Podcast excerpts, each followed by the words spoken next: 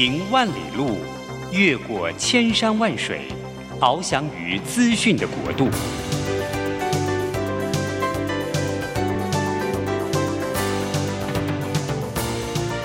以全方位的视野，飞向更高更远的目标。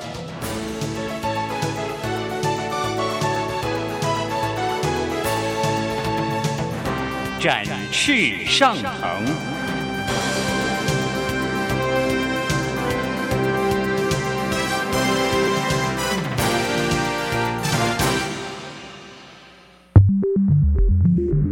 新冠疫情让世界变得不一样，工作职场、生活形态都在翻转变革，学习变成日常的必要必须。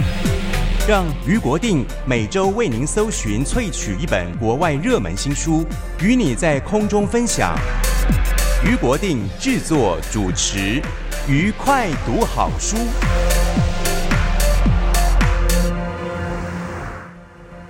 欢迎大家来到愉快读好书，我是余国定。每个礼拜一的早上八点，我们在台北 FM 九零点九和桃园 FM 一零四点三同步播出，欢迎大家，我们一起在空中相会。每个礼拜一这个节目啊，我们就要帮大家挑一本呃，我认为很精彩的书。呃，不管是从这个理论的角度，或从什么呃企业管理的角度，或者从生活的角度，我们只要让大家生活变得更美满、更丰富、更多元哈。今天我们要挑这本书叫做《自由学》，自是自己的自，游是旅游的游。旅游就是自助旅游的学问啊。那这本书的作者卫斯理先生呢，我请他来来告诉我们一个什么叫做自助旅游。那因为为什么请他呢？除了他写这本书以外，最重要的是他呃，虽然年纪很轻，看起来年纪很小，但是他已经有四十年四十年到过超过四十个国家去自助旅行，所以我们觉得这是一绝对是一位台湾的自助旅行的达人哈。早安，卫斯理，各位听众朋友，大家好。那个想问一下，自由学那看起来就很引诱人哈。自助旅行嘛，是每个人都非常向往的事情，能够啊、呃、不一定要去跟旅行团才是唯一的旅游方式嘛哈。在我们古时候就就只能跟旅游团，现在就大家都很很娴熟自助旅行。嗯，然后问一下，你为什么要写这本书？这本书要的目的是什么？其实我很简单，我不知道大家有没有注意到，就是说疫情之后的旅游团，你再看跟疫情前最大差别在哪里？就是团费变得非常的高。现在对，现在，嗯，就说其实我觉得旅行社后来他可能也看开了，就是说他会觉得说，你为什么参团，就是因为你没办法自助旅行，嗯，所以相对来讲的话呢，我团费即便拉得很高，你比较过其他，如果大家价格都差不多情况下呢，你只能被迫选择，对，所以。对我来讲，就变成说，这时候再出这样一本书的话呢，对于怎么说，对于大部分的读者来讲是有很大的帮助。因为自由行表面上看起来非常的复杂，嗯、哦，要料理的事情非常多。嗯、其实简单讲就三件事情，嗯，就是订机票，对，订饭店，对，排行程，排行程，基本上你就可以出发了。哦，它就简单，它到那个样子。所以等于说，旅行社他已经看透了，你之所以参加旅行团。就是因为你没办法自己搞定自己的旅行的行程，那我帮你所有都安排好，你就要其实付一点钱，但是所有事情食衣住行娱乐每件事情我都帮你安排好了，所以大家觉得哎呀太好了，就方便嘛。那因为你方便，所以付出多一点钱也是天经地义的事情。但从另外角度来看，尤其对啊、年轻的人或者走过很多呃走过世界的人来讲，自助旅行其实是一个有意思的。因为它跟旅行团所提供的服务是完全不一样。那对于那个行程过程中所学到、所看到的事情，都跟旅行团不太一样哈。那所以，呃，我们这样看起来啊，看起来自助旅行怪不得现在特别兴盛。那确实，刚刚讲的那个比较贵这件事情，我我最近有看一些讯息，确实这个现在出国旅行还真贵。那到远一点的地方，旅行团都要十万块以上。啊，十几万呀，这样，然后到连到日本去了哈，我就看到，呃，以前呢，在呃最低的时候，我有看到两万块以内可能就可以去，三万块、两万块都可以去，现在都要三万、四万、五万以上，而且那个可能天数也不过就是那么五天啊、四天，所以我就觉得确实贵。那怎么样？我要问一下，什么叫做自助旅行呢、啊？自助旅行其实它的定义其实很简单，就是说你如果没有透过任何的他人来协助你，好，你可以自行上网订机票哦，以及订饭店。然后行程自己安排，但你到了当地，你也不一定说，如果牵扯到一些行程比较复杂的情况下，你其实呢也是可以用很多的呃工具是可以方便你的，比如说报名当地的半日游、一日游哦。其实台湾就很多嘛，不管是 KKday 啊、Klook 啦，哦，或者是国外的很多这一方面，其实其实是可以方便你，就说你即便人到国外，你还是可以参加用比较省钱的方式参加国国外的半日游、一日游，你是你喜欢的哦，甚至你去参观。博物馆，你你也可以找找人来帮你解说，基本上那都不是问题。嗯、可是你就不用说全程呢，完全偷懒的方式，全部交给旅行社，然后让他们收你很高的费用。所以自助旅行一从某些角度来看，就是一个探索的过程嘛，哈，自己去那边现场探索，呃，你自己决定你要去哪里探索。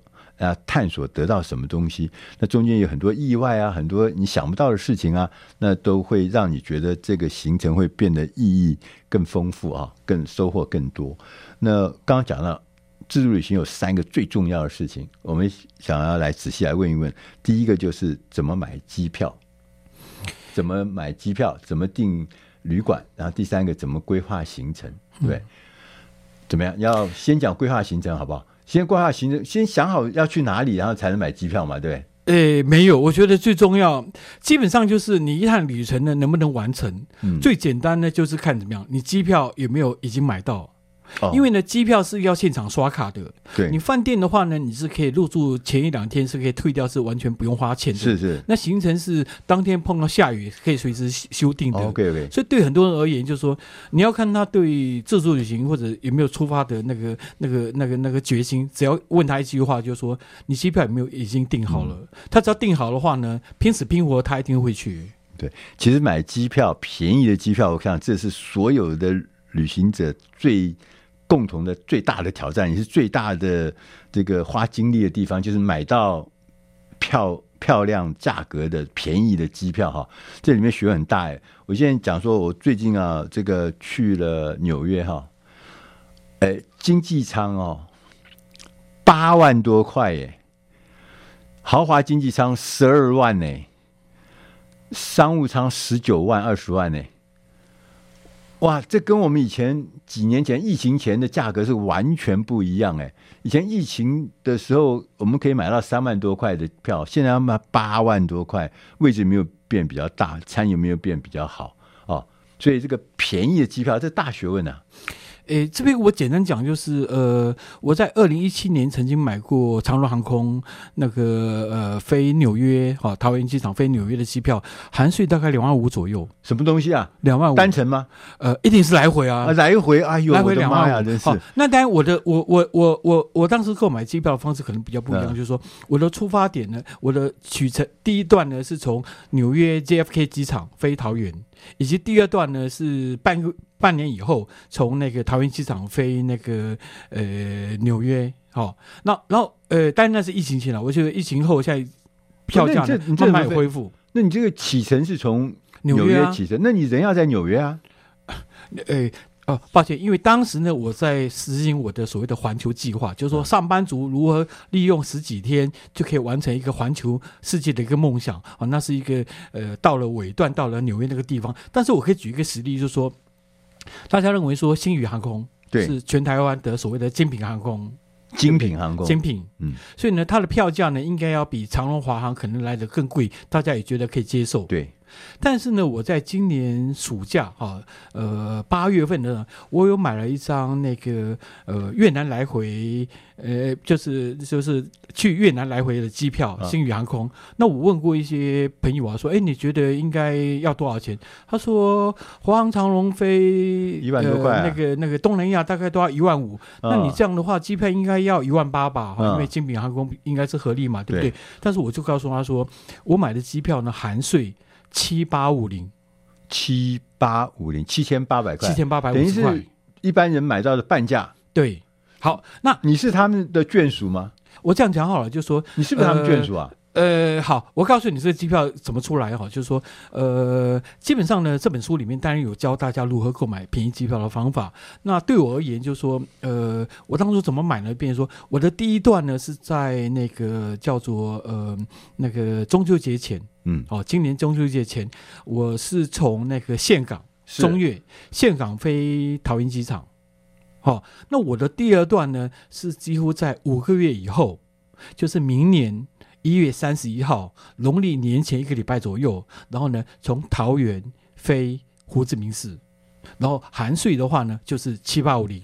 那别人会说啊，那你是在哪里买的呢？我是在那个星宇航空的 APP 上面官网的官网。对，那是那不是？那还是一样的问题啊？那你必须要在岘港啊出发的时候。好，那接下来就是你问我说，哎，那我要到岘港，那你忘了一件事情，就是说。台湾飞岘港的话呢，班机非常多。我后来呢买了一张是虎航廉价航空，对，大概含税、含行李托运什么的，大概就是四五千块钱单程，单程，然后就处理掉。哦，哦所以啊、呃，这就就是说，第一个啊，就像他上面讲的，这个买机票啊，可能不能只有一个方向，一个想法。一个角度，一个出发点，也许你倒过来逆行的话，说不定会有全新的亮点。我们要进点音乐，下一个单元我们再来跟自由学的作者卫斯理先生，我们来聊聊如何买到便宜的机票。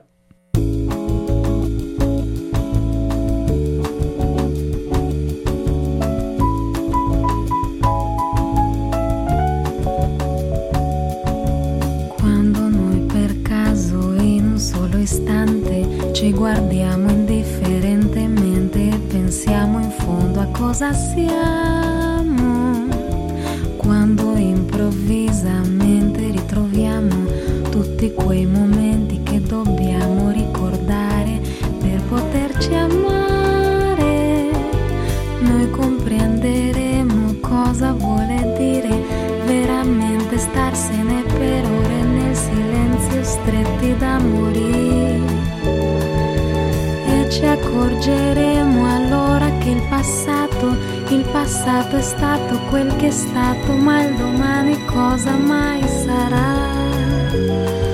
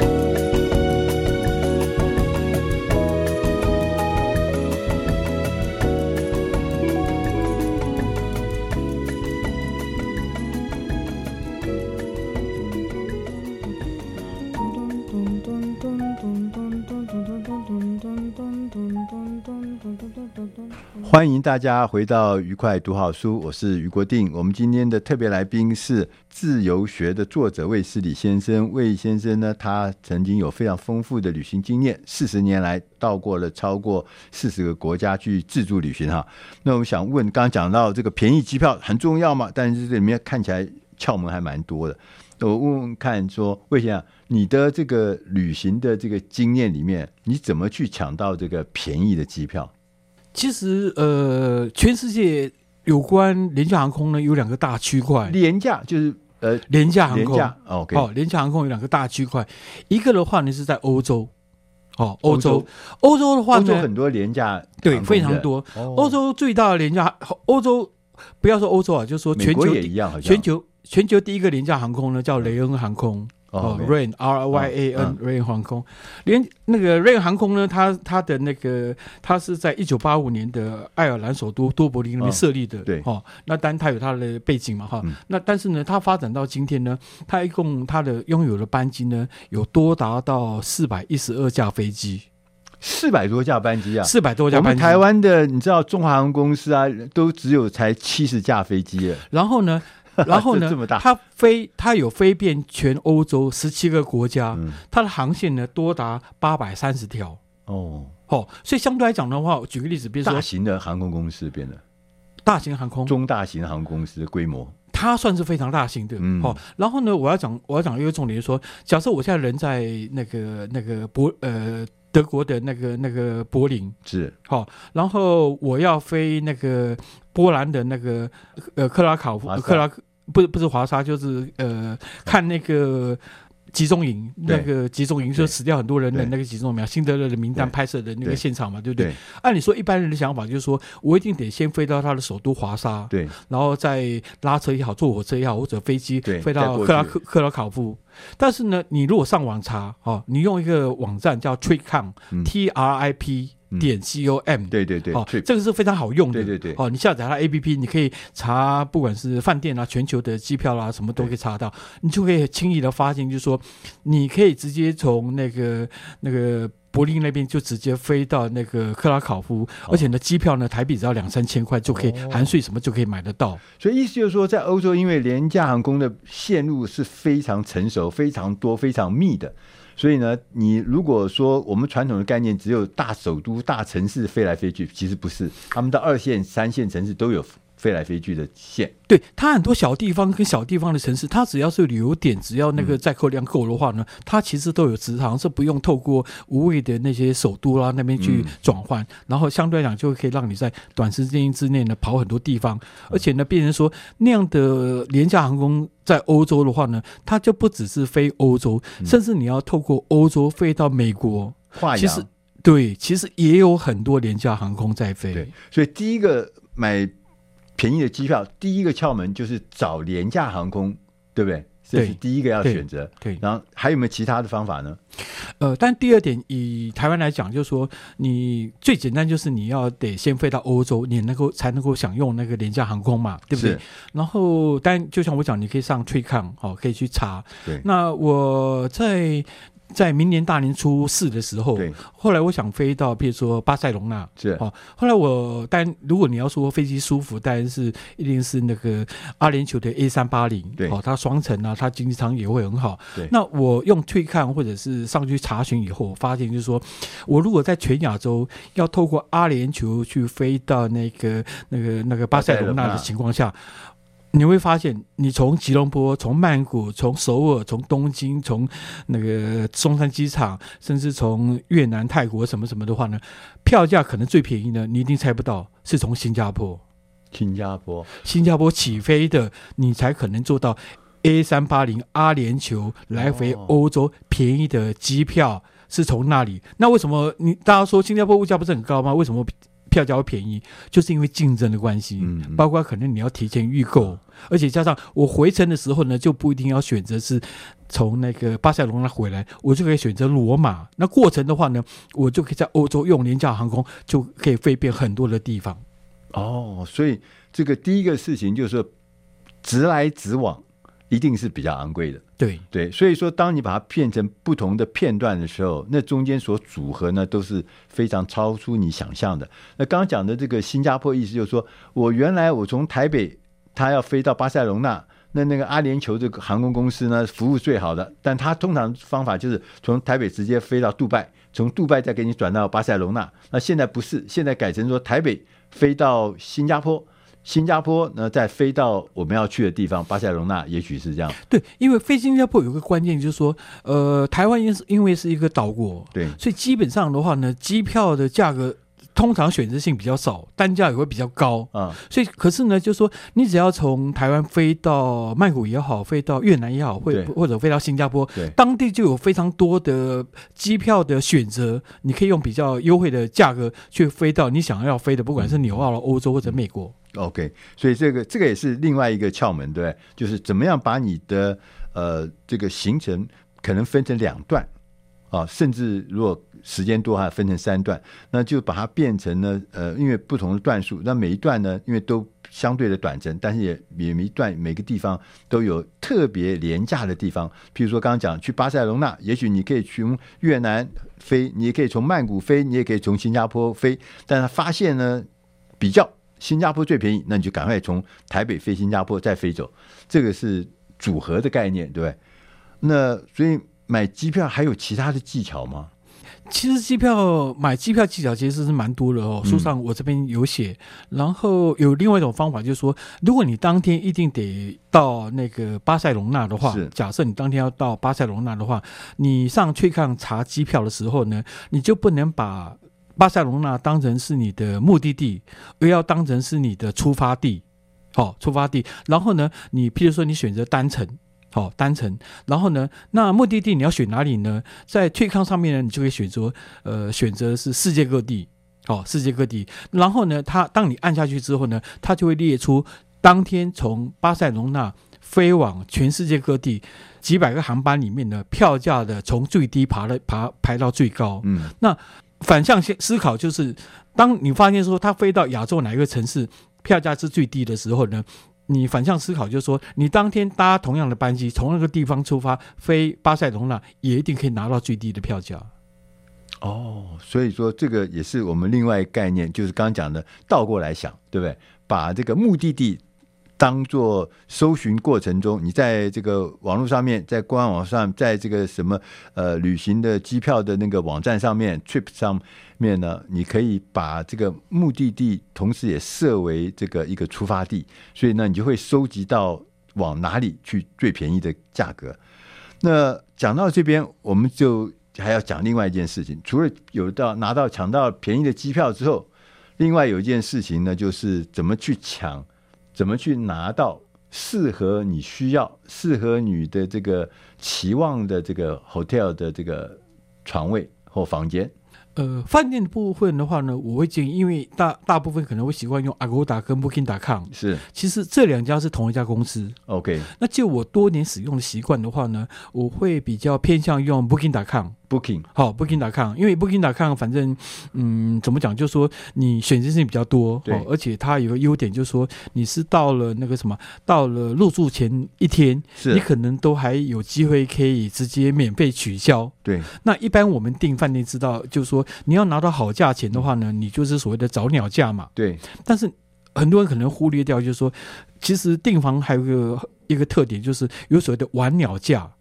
哦，还有晚鸟价，对，就是说你入住前一天，不是越晚越贵吗？对，你入住前一天，对很多饭店而言，就是说他饭店呢，只要过了二十四小时以后，它就像一个仓库，它只要过了过了凌晨以后，它的饭店基本上呢，它的房间空房间呢，它的价值就等于零。对啊，对啊，对啊。所以相对而言呢，它会开放到就是今明两天哦，两三天以内，它会有一些特殊。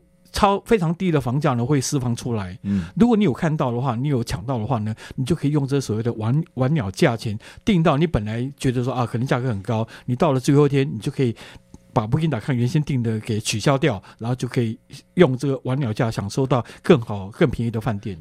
所以意思就是说，我们先在 Booking.com 上面先定一个安全的，然后到了出发的前一天，你可能可以在网络上面订到那个晚鸟价。就是某些旅馆，它因为最后二十四小时了嘛哈，所以他就用很低的价钱杀出来。如果你能抢到这个，那你就可以把原来定的那个比较安全的那个定位把它取消，然后去注入这个晚鸟价价，这也是一个很棒的绝招。我们要进点音乐，呃，下个单元我们再来请自由学的作者卫斯理老师呢来告诉我们，怎么样子让我们的行程从这个呃过程中。我们可以得到很多很多的收获。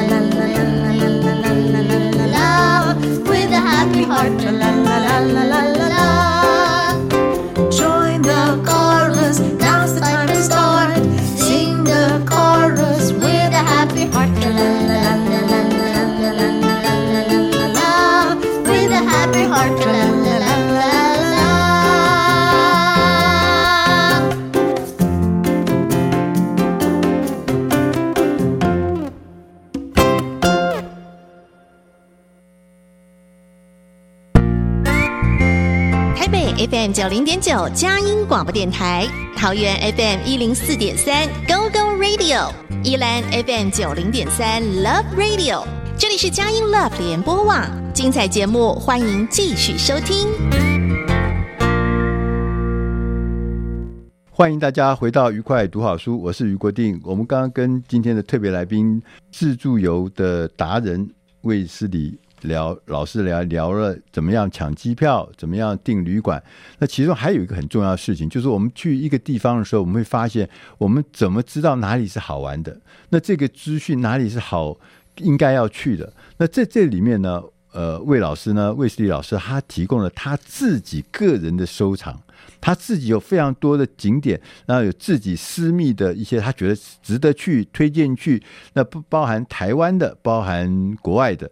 那老师可不可以讲一下，我们怎么样来分享你的经验呢？那个很多人翻这本书，觉得这本书还蛮奇怪的。对，因为整本书虽然厚达三百二十页，对，但是整本书里面的话呢，没有任何一张图片，是，也没有任何一张图表，对，就觉得说这本书为什么里面全部是文字？对，可是呢，就是说我会用用另外一个观点看，就是说，因为这本书里面呢，大概会谈到九个国家的三四十个 QR code，嗯，QR code 就是你用手机摄像头，你只要打开就可以扫进去，嗯，那扫进去里面看什么东西呢？我举个例子，比如说，当如果你扫到的是大阪游，嗯，好，那这是我大概去过大阪三五十趟所所留下来的，我觉得比较好的有关吃喝玩乐住行买拍。这些所有的东西，对。那比如说，当你扫进去之后呢，你就很简单，可以在你呃的 Google 面上面呢，看到这些所有的我储存的相关的资料。那包括像呃，比如说会提到一家说，嗯，在大阪的那个和牛烤肉吃到饱，一个人呢只要日币是一千日元。嗯，哦，日币鉴于日元等于是新台币现在是两百一左右。嗯、那这个地方也不是很偏僻，这个地方就是在那个新寨桥的旁边。是，那我在这个谷歌地图储存上面呢，嗯、我甚甚至底下可能还有一些注明说啊，这这个里面什么招牌菜啦，什么什么该吃什么什么的。对对。那对。旅客来讲的话呢，其实就会很方便，就是说你出发之前，你就不用再花很多的时间去收集当地哪些好吃、哪些好玩，因为在这个里面，你所看到是我去了三五十趟所存下的精华。这个部分可能就是卫斯理卫老师他最向大家要推荐，就是说我们在规划行程的过程中，你不必去。完全陌生似的去网络上面去搜寻哪里好吃好玩？为什么？因为根据我个人经验，就是很多在网上收集到的好吃好玩的店，你到现场去，事实上是有风险的。我曾经在意大利的一个小镇里面，就网络上找到，还有这个包含这个书上找到，就我们去到现场那家店呢，就打烊了，不开了，就我们千辛万苦去，就跟我们事实是不相符的。那我们就说，那如果有一个达人，他把他的经验分享给你。刚刚讲的，譬如说去大阪，大阪这个是日本重要的城市，很多人都去那里玩。但是怎么去在那个大城市里面找到适合你的食衣住行，适合你的住行买拍每一件事情哈？那如果有达人在前面带着你，你不觉得你省很多时间吗？你不会误走冤枉路吗？你也不会找到地雷吗？对，这件事情就很重要。那我就老实说。刚刚刚魏老师讲说，第一个方法是说，你有提供呃一些 QR code，对不对？对。那 QR code 我除了在书上有有这些 QR code 以外，我在网络上可以找得到吗？或者说我输输进老师的名字还是怎么样？诶、欸、QR code 其实在我书上面都有哦。刚刚就像我说了，九个九个国家三四十个 QR code 哦，包括像伊斯坦堡啦、曼谷啦、日本啦，大部分城市都有。对，那对于读者来讲，其实很会很方便，就是说你只要扫我的 QR code，嗯，那上面所有我刚刚讲的几百个点啊，每个城市啊，上面都有。是，那当然。使用这种 QR code，我的建议就是说，你最好是在出发之前，你要先做好一个整理，好，比如说，呃，我们可以不用像无头苍蝇到那个地方才才瞎撞，你就可以。就可以先安排好，就说啊，你你是要往哪个区块去跑？你去那个区块最好是怎么样？午餐或者晚餐你在那边使用，同时那边有哪些景点、哪些商店你要去拜访？透过我的 QR code 上面指示，那这样的话呢，就可以帮你省下很多时间，跟省下很多的脚程。对，那而且把它呃这个刚刚讲的 QR code 里面的一些资料资讯放在你自己。每个人自己的 Google Map 里面，Google Map 里面有一个叫储存的功能嘛，哈。对对对，你你可以另另外开一个档案，就储存变成是自己，那是可可以是一辈子可以直接陪同你的。因为去一个地方，我们反复去的话呢，那我们就可以不断找一些新的点。可以的，譬如说刚刚讲说，你就进入 Google Map 储存里面，然后你设立一个就是大阪。对，然后你把所有大阪的东西都往里面倒，对，那这就变成你自己的一个攻略，你变成你自己的一个旅行地图。那当然在初级的时候，也许可能倾向魏老师的呃他的 QR code 里面可以得到他所得到，然后接着你在使用之后，你再加入你自己的，最后你自己就会构成一个完整的你自己的旅行地图。对，使用这些 QR code 当然有个诀窍，就是说，当你按进去之后的话呢，假设你真的后来。确定要前往的话呢，当然你一定要看 QR code 本身它所储存的那个资料，就是说这家呃，比如说经营时间啊，然后要不要预约啦，包括底下呢也有来自全球所有的网友，嗯、他为这家商店做的很多的评价啊，评价高低，包括呃餐厅里面什么是招牌菜啦什么的，包括你在上面呢也可以加入自己的备注，就是你一定得出发之前的话呢要。先检查一遍，好，才不会像刚呃怡怡雄所讲的说啊，到那家餐厅，结果那家餐厅已经已经已经歇业很久了。就是说事前的话呢，还是得自己花一些自助旅行嘛，就是得花时间做一些功课，才不会白跑。对，所以因为我自己以前是做做过旅行杂志嘛，哈。那我们也出很多旅游的书嘛，哈。那我们也引进国外的旅游书啊，哈，很有名的公司。后来我们就发现，那个时间的落差是存在的。所以你在旅行书上面所看到的东西，到那现场去的时候，跟你想象可能因为，呃。时间呐、空间的转变，所以可能跟你想象都是有很大的出入。那现在我们就要用网络的优势，网络是及时的，网络的东西是新的，所以怎么样在网络上面建立起自己的网络的所谓的那个地图，这是可能是你能不能够啊，继续你的行程能够变得更快乐、更幸福的重要关键，就是你的资讯是不是新的，你的资讯是不是完备的。符合你自己的需要的嘛？哈，嗯，那老师，那你像你通常你去一个地方的时候，你都是怎么来做那个你的那个规划？呃，举个例子好了，像我明天哦，就是礼拜六会开始到那个韩国去那个赏枫。嗯，那韩国全韩国赏枫第一名所一定是在所谓的内藏山。好，内藏山国家公园。那基本上，如果你上 Google Map，你打内藏山国家公园，你就可以看到它里面有呃关于的描述嘛，哈。那其实有一样东西最好用，就是说你可以按它所谓的最新图片，你就会发现说，它可能昨天或者前天有人 po 了那个现场的图片，你从那边图片呢，也可以判断出，就是说它现在红叶盛开的状况大概是到怎么样的一个程度，是，那你才不会白跑。是，哦，所以相对来讲，当然，Google Map 的话呢，对我来讲，通常呢，我们出出来旅游，吃也很重要嘛，就品尝当地美食。所以最好的方式就是说，你在安排行程的时候呢，最好是用区块的方式，哦，就是说你到哪一个地方，你要。喝下午茶，或者吃午餐，或者吃晚餐，顺便跑当地哪几个景点？对，那你才不会东跑一个西跑一个，因为毕竟交通费用在国外是很很很高嘛，同时会浪费很多时间。就变成说，你出发之前有了这样的 QR code，你就去组合你所要的，然后呢做成一个串联，然后之后呢就会很好安排半天半天可以去什么地方看什么东西，拍什么东西，吃什么东西这样。对，所以我们从某些角度来看，我们可以发现哈。就是说，如果我们能够用网络上面，像刚讲的 Google Map 的或者 Google 上面的一些资讯，那就能够让我们在出发前就对当地的人地事物呢都有一个相当的了解，景点的规划、行程的安排，到哪里吃，在哪里住，在哪里去走景点，都有一个初步的了解之后，你在规划的时候，你就不至于像无头苍蝇一样就乱闯乱走。那只要是乱走乱闯，当然有人说这个也是一种乐趣，但是对大家来讲，那如果说你想要得到极大值啊，去最多的地方，享受最美好的美食，呃，碰到最有趣的景点，拍回最美的照片的话，这个 Google Map 呃给我们所提供的帮助是非常非常重要。我们要进点音乐，下个单元我们再来跟魏斯理老师来谈谈从自助旅行里面魏老师。这么多国家，这么多地方，他得到了什么？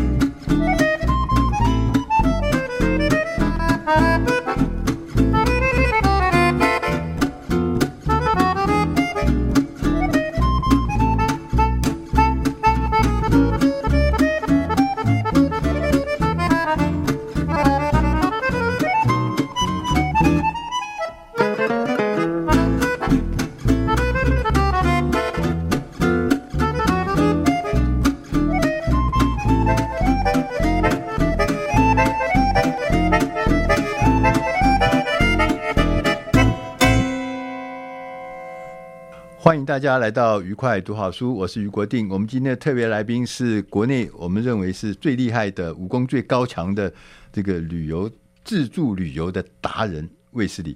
那魏老师刚刚呢跟我们讲了很多诀窍，怎么买机票，怎么订旅馆，怎么规划行程啊。那他自己也跑过了四十几个国家，他几乎这个每个月每一季到处就去去去旅行啊。那今天访问完以后，明天他就要去韩国去做赏风之旅哈，赏樱赏风之旅。我想问一下老师，那这么多的旅行自助旅行的经验，到底你得到了什么样特别的收获或是意义吗？诶、欸，对对我而言，就是说，呃，走过这四十年，就一个人哦，跑全球十几个国家，我觉得就是说，呃，在整个过程的话呢，刚开始，呃，透过自由的话呢，呃，你会比较容易找到你自己，找到自己。对，我的意思是说，大家生活者通常都在做角色扮演。是，比如说，当你在家，你要做一个好老公，然后女儿心目中的那个好爸爸。是。那当你到上班的时候呢，你可能是别人的主管，也可能是别人的下属，哦，或者你有很多同事。对。基本上呢，呃，大家都在做很多的角色扮演。对。但是唯独当你自己出国旅行的时候，因为呢，所有的选项呢都是你自己选的，包括你想看什么、想吃什么、想买什么，这时候呢，很容易怎么样？直逼你自己的内心深处。就是说，你比较容易后来发现说，你真正的自己到底是怎么一回事？好、哦，那但经过这么多年的那个，我觉得自由行对来讲，就是说有两个比较生命中的意义，就是说，第一，我有找到就是所谓的生命的意义，在这个旅程里面，就是。我简单认为，我自己的生命的意义是什么？就是说，当我发现我在国外分享很多人世间的真善美，对。但有时候我们碰到一些糟心的事情，但是我们不一定要要告诉大家，除非它是一个教训嘛，大家可以避免这样。对。否则，通常我们是分享人世间的真善美。对。那很多人可能不像我们那么幸运，可以跑那么多地方，看到那么多东西。那至少透过我们在脸书或者网络上的分享，嗯、他可以知道说，哦，当地有一些美好的事物在这个地方。哈。然后，但对我来讲，自由行这么多年，我的一个另外的一个一个体验就是说，呃，因为当你在自由过程的，你感受到那个美好，你就希望说那个美好，那个那那个那个那个氛围，它就不会只是在那国外嗯那么些天。当你回到台湾，你也希望可以把那样的一个感觉给放大，对，哦，不只是在你的日常，甚至是在你整个人生，对。那对我而言，呃，可能。我觉得慢慢可能后来影响我，就变成说，我在我的生命中就变成说，我会坚持，就是说我会买房，但是不会买车子。然后呢，会结婚。哦，我跟我太太已经结婚快三十年了，但是我们没生小孩。对。那对我来讲，就变成说，我这个透过自由去实现旅行自由的情况下呢，同时也实现了我的人生自由。是。嗯。那你也从中间，现在刚刚老师讲了一个很重要的事情，就是我们在生活中，我们其实扮演的是一些固定的角色，为人父、为人夫，或为人妻，或为人子。那可能做人家部署，做人家员工，做人家长官。那那些角色都有社会的期待，你应该是什么样子？那你当你到国外一个人去独自的自由行的时候，你会发现。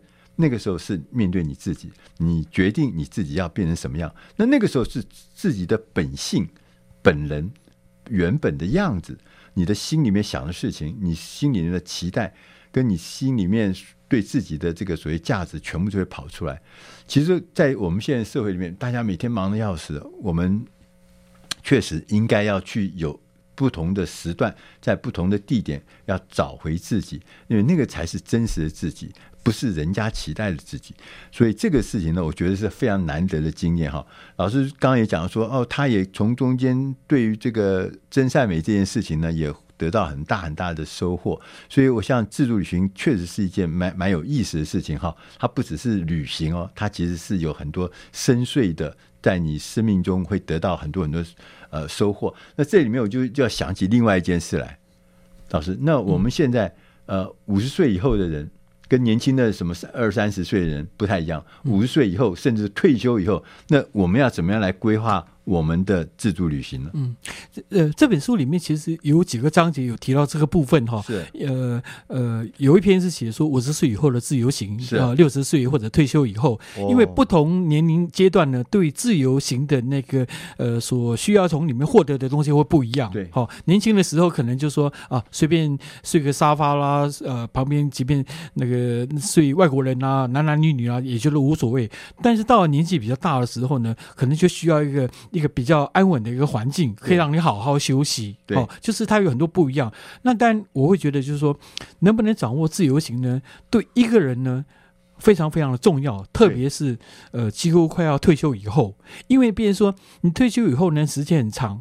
如果你每次呢都要指望别人带着你去参加旅游团，第一呃。不见得别人能够配合你的时间，对。然后加上就是那个团费也会非常的高，对。可是呢，如果你能够呃养成这个自由的习惯，跟掌握到它的技巧，基本上的话呢，是全球你都可以任你跑，基本上都不会是太大的问题。你是可以花很少的时间，诶，花很少的钱，然后花最短的时间，然后跑所有一切你所认为你所满意的部分。嗯。所以我觉得这本书其实对所有人来说，其实都非常非常的重要。就是说自己决定自己要去哪里，只是说我们年长的人，你在规划行程的时候，不可以像年轻人一样这么弹性这么大。就是什么意思？就是说啊，我我好像我住在人家家的沙发上面，好像也可以过一夜的那种感觉。那肯定需要有更周密的、更安全的、更方、更适合自己的那个。对，但如果说很多的听众如果现在才开始说要掌握自由行，即便你的年纪很大，我觉得只要开始呢，都算是前进。然后呢，最简单的方式就是说，但不可能是 一下子就叫你开始环游世界，或者说到国外自己一个人跑。对，我会建议说，你可以从台湾的这边开始，嗯、因为。台湾的 QR code 的部分呢，大概呃，我在书上呢也放了非常多的 QR code 在上面哈，包括像台中就有四百多个点，对啊，就是说你自己到台中试着自己订饭店，然后那个那个那个那个订了高铁票，然后呢再到了当地，不管是用当地的交通工具或者当地租骑呃租那个摩托车或者骑脚踏车，然后再用我的 QR code 就可以跑你所认为你想要习惯跑的点，然后从中间慢慢去掌握到。这个自由行的技巧，然后呢，呃，一旦有把握跟信心之后呢，才可以开始慢慢向外拓展。比如说，像这种比较熟悉的日韩，然后再到东南亚，然后再到更远的地方。所以老老师意思就是说，你就是五十岁、六十岁，甚至退休之后，你都可以规划自己的自由行。但是呢，先要先练习一下这自由行。那也许从国内台湾的。内地的这个旅行自自助旅行的开始来来练习，当你熟练的这个自由行的这个所有的枝枝节节之后，那你可以走向全世界。也许先从东南亚开始，接着往更远的地方。